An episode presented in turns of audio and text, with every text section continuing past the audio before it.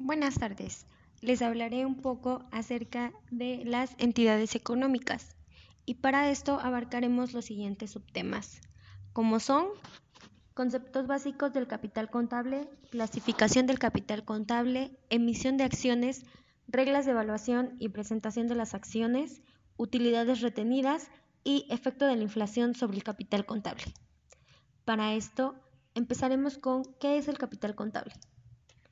El capital contable es el derecho de los propietarios sobre los activos netos que surgen por aportaciones de los dueños, por transacciones y otros eventos o circunstancias que afectan una entidad, el cual se ejerce a través de un reembolso o distribución.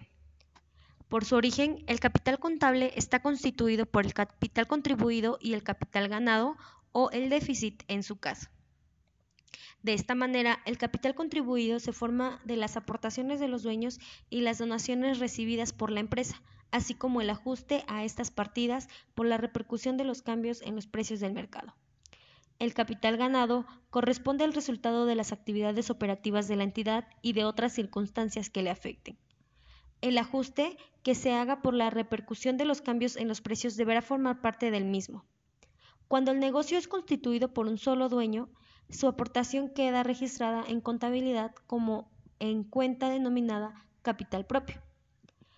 Cuando la entidad económica es constituida por más de una persona o en sociedad, a la suma de las aportaciones sean iguales o desiguales, se les conoce con el nombre de capital social.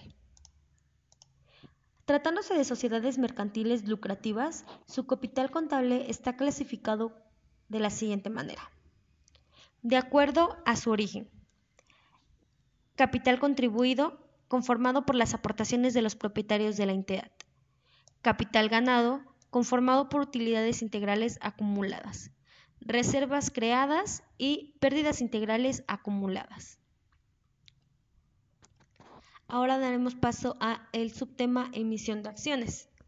Para esto vamos a determinar qué es la emisión de acciones y esta se da cuando una sociedad por acciones decide salir a emitir acciones al momento de constituirse y luego cuando busca aumentar su capitalización. Así es que una sociedad por acciones, como las sociedades anónimas, disponen de un capital dividido según el número de acciones suscritas. El aporte de acciones. En cuanto a la emisión de acciones, se les entrega a los nuevos propietarios de la empresa accionistas, al construirse la sociedad y cada nuevo propietario, a cada accionista se le entrega un paquete de acciones suscrito. Si un accionista cede sus acciones a un tercero, convirtiéndolo en accionista, lo debe registrar en el libro de accionistas, al momento que la sociedad sale a emitir nuevas acciones para capitalizarse. Capitalizarse vía emisión de acciones. Para ampliar el capital debe aprobarse previamente en la Asamblea General de Accionistas, aprobando un reglamento de emisión de acciones, figurando los diferentes aspectos de la emisión de cómo, cantidad, características de acciones, valor, suscripción y el término que define el derecho de preferencia, entre otros aspectos. El derecho de preferencia es dispone que los accionistas vigentes tengan derecho a suscribir preferentemente las nuevas acciones emitidas o antes de salir a ofrecer dichas acciones al público e inversiones en la bolsa de valores. La preferencia de las acciones equivale a proporcionalidad de las acciones que poseen. ¿Qué tipo de acciones existen y cuál es su clasificación? Existen diferentes tipos de acciones y cada uno tiene su, su finalidad a la hora de emitirla, como, por ejemplo, acciones comunes u ordinarias. Este tipo de acciones que da derecho al titular a participar en los beneficios de la empresa, cobra dividendos y votar en las juntas generales de la empresa. Acciones preferentes. Este tipo de acción significa el valor patrimonial sobre las acciones comunes respecto al pago de dividendos. La tasa de dividendos de esta acción es fija o variable y es definida al emitirse. Acciones de voto limitado son las acciones que dan derecho a votar en determinados temas de la empresa, figurando en el contrato de suscripción de acciones. Dichas acciones son de carácter preferente o pueden dar derecho a cobro de dividendo superior a los accionistas de las acciones ordinarias. Acciones convertibles. Son las acciones que pueden convertirse en bonos y viceversa, aunque por lo general son en forma de bonos convertidos en acciones. Acciones de industria. Este tipo de acciones obligan a que el aporte de los accionistas se realice mediante un servicio o trabajo. Acciones liberadas. Son el tipo de acciones emitidas sin obligación de pagarlas por el accionista, ya que fueron pagadas con cargo a beneficios o utilidades que le correspondía cobrar a dicho accionista. Acción propia. Tipo de acción. El titular es la propia entidad emisora. Acciones con valor nominal son las acciones que figuran numéricamente en el valor del aporte. Acciones sin valor nominal son acciones que no reflejan el monte del aporte, pero sí establece la proporcionalidad equivalente al capital social. La emisión, de, la emisión de acciones es muy utilizada para las empresas a la hora de salir a buscar capital, es decir, capitalizarse. La emisión inicial de acciones es conocida como colocación primaria y una vez definida la primera emisión, la empresa podrá seguir emitiendo acciones como, forma de aumentar su capital. Ahora daremos paso a las reglas de evaluación y presentación de las acciones. Las reglas de evaluación debe expresarse en unidades de poder adquisitivo a la fecha del balance. El capital social Representa la suma del valor nominal de las acciones tanto suscritas como pagadas y su actualización al momento de su exhibición. Si el capital social tuviera acciones sin expresión del valor nominal, éstas se consideran al valor que consiste en las actas de suscripción o cambios del capital. La prima en suscripciones de acciones representa la diferencia en exceso entre el pago de las acciones suscritas y el valor nominal de las mismas, o bien su derecho teórico. En el caso de acciones sin valor nominal adicionado de su actualización. Si hubiera donaciones hechas a la empresa, estas deberán formar parte del capital contribuido y se evaluarán el precio del mercado al momento en que se percibieron más su actualización. Los dividendos comunes concretados pendientes de pago, así como los dividendos preferentes, una vez que las utilidades hayan sido aprobadas por los accionistas, no formarán parte del capital contable, sino del pasivo a largo plazo de la entidad. Las reglas de evaluación. Todos los conceptos del capital contable se expresan en unidades de poder adquisitivo a la fecha del balance. El capital social se representa de la suma del valor nominal de las acciones suscritas y pagadas y la actualización que le corresponde a partir del momento de su exhibición. La prima representa la diferencia en exceso entre el pago de las acciones suscritas y el valor nominal de las mismas. Las donaciones forman parte del capital contribuido y se expresa su valor del mercado de momento en el que se percibieron, más su actualización.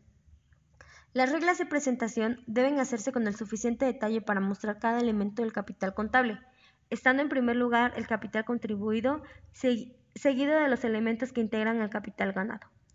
El, capital, el valor de las acciones entre esos aspectos debe tomar en cuenta o no lo siguiente. Considerar si se registró la partida al valor pactado originalmente. Debe evaluarse al costo de adquisición. Considerar o no su valor equivalente. Debe ser evaluado a su valor nominal.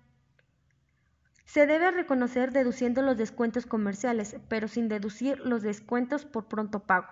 Debe ser evaluado al costo de adquisición, construcción o valor del equipo.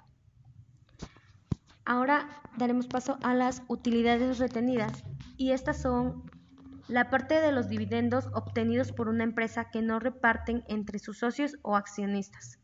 Las utilidades retenidas corresponden a las utilidades o dividendos de la empresa que permanecen en la empresa, esto es, no se reparten entre sus socios o accionistas. Las empresas pueden decidir mantenerlas para alcanzar diversos objetivos como por ejemplo el crecimiento interno. El objetivo de las utilidades retenidas es que al finalizar el año, las empresas suelen hacer un balance de las ganancias obtenidas durante el año y toman la decisión de repartirlas entre sus socios o bien dejar todo o una parte para financiar otros objetivos entre los que se encuentran, financiar el crecimiento, aumentar el número de trabajadores y mantener un fondo de reserva en caso de contingencias.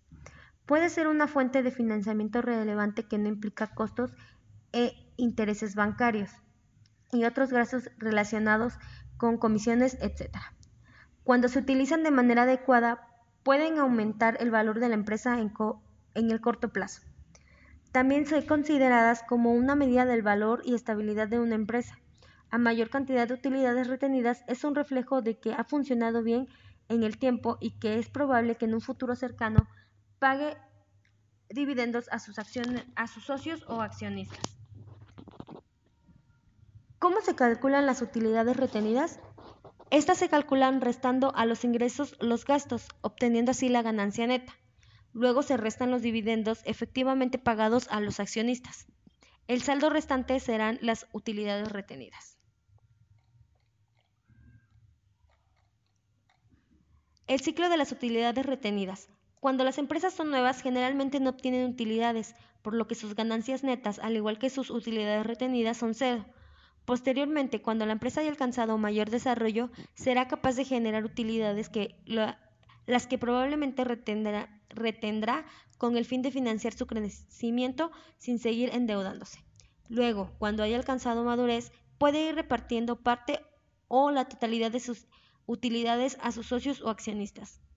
Conforme transcurre el tiempo, el crecimiento generalizado y sostenido de los precios de la inflación produce una distorsión en las cifras presentadas en los estados financieros de las entidades económicas, preparados bajo el postulado básico de evaluación y de vengación contable. Aun cuando todos los rublos y renglones de los estados financieros son susceptibles de, al ser afectados por la inflación, no todos tienden a ser actualizados, por lo que el desarrollo de la presente unidad se describe cuáles renglones se actualizan y cuáles no. Se analiza también la lógica y los métodos aplicables en el proceso de reconocimiento de la inflación en la información financiera, como son el método de cambios de nivel en general precios y el método de actualización por costos específicos, también conocido con el nombre de actualización por valores de reposición. El concepto de inflación. La inflación es la pérdida del poder adquisitivo de la moneda, provocada por la inflación, que es el aumento sostenido y generalizado en el nivel de precios el registro de las operaciones se hace en unidades monetarias con el poder adquisitivo que tiene al momento en que se adquieren los bienes y servicios.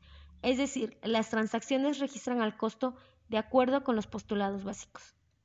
Esto tiene como consecuencia en una economía inflacionaria que dichas operaciones con el transcurso del tiempo pueden expresarse a costos de años anteriores, aun cuando su valor equivalente en unidades monetarias actuales sea superior de tal suerte que los estados financieros preparados con base en el costo no representan su valor actual. Actualmente en México, por el control que el gobierno ha logrado en cuanto a inflación se refiere, se puede decir que los efectos de la inflación no son tan relevantes, pero debemos estar a la expectativa porque probablemente de un momento a otro este fenómeno se puede disparar y tener consecuencias importantes en cuanto al reflejo de la información financiera. La información que se presenta en el estado de situación financiera se ve distorsionada fundamentalmente en las inversiones representadas por bienes que fueron registradas a su costo de adquisición y cuyo precio ha variado con el transcurso del tiempo. Generalmente los inventarios muestran diferencias de relativa importancia debido a la rotación que tienen ya que su valuación se encuentra más o menos actualizada. Las inversiones de carácter permanente como terrenos, edificios, maquinaria y equipo en general, cuyo precio de adquisición ha quedado estático en el tiempo, generalmente muestran diferencias entre importantes entre la relación con su valor actual. Por, otro por otra parte, el capital de las empresas pierde su poder de compra con el transcurso del tiempo, debido a la pérdida paulatina del poder adquisitivo de la moneda. La inflación, como ya se mencionó, es el aumento sostenido y generalizado en precios y esto es provocado por causas internas y externas. Entre las causas internas encontramos la emisión excesiva del papel moneda en relación con las necesidades de la circulación y mercancía de servicios. Producción agropecuaria insuficiente. Oferta insuficiente de mercancías industrializadas en relación con la demanda. Excesivo afán de lucro de los capitales industriales excesivo afán de lucro de los capitales comerciales, la especulación y el acaparamiento de mercancías, la espiral precios-salarios, altas tasas de interés bancarias, la devaluación y el incremento del gasto público. Y entre las causas externas encontramos la importación excesiva de mercancías a altos precios, influencia excesiva de capital externos en forma de créditos e inversiones y la exportación excesiva de ciertos productos que incrementan la entrada de divisas al país y por lo mismo el dinero en circulación. Especulación del acaparamiento a nivel mundial de mercancías básicas. Excesivos servicios de la deuda externa que no permitan la formación interna de capitales. De todo lo anterior, se desprende que los principales fenómenos originados por la inflación que afecten a la empresa en forma directa son escasez, carestía del trabajo, altos costos de producción y financiamiento. Con esto damos por terminada nuestra sesión 6, esperando que el material aquí expuesto sea de vital ayuda para cualquiera que lo esté escuchando. Gracias.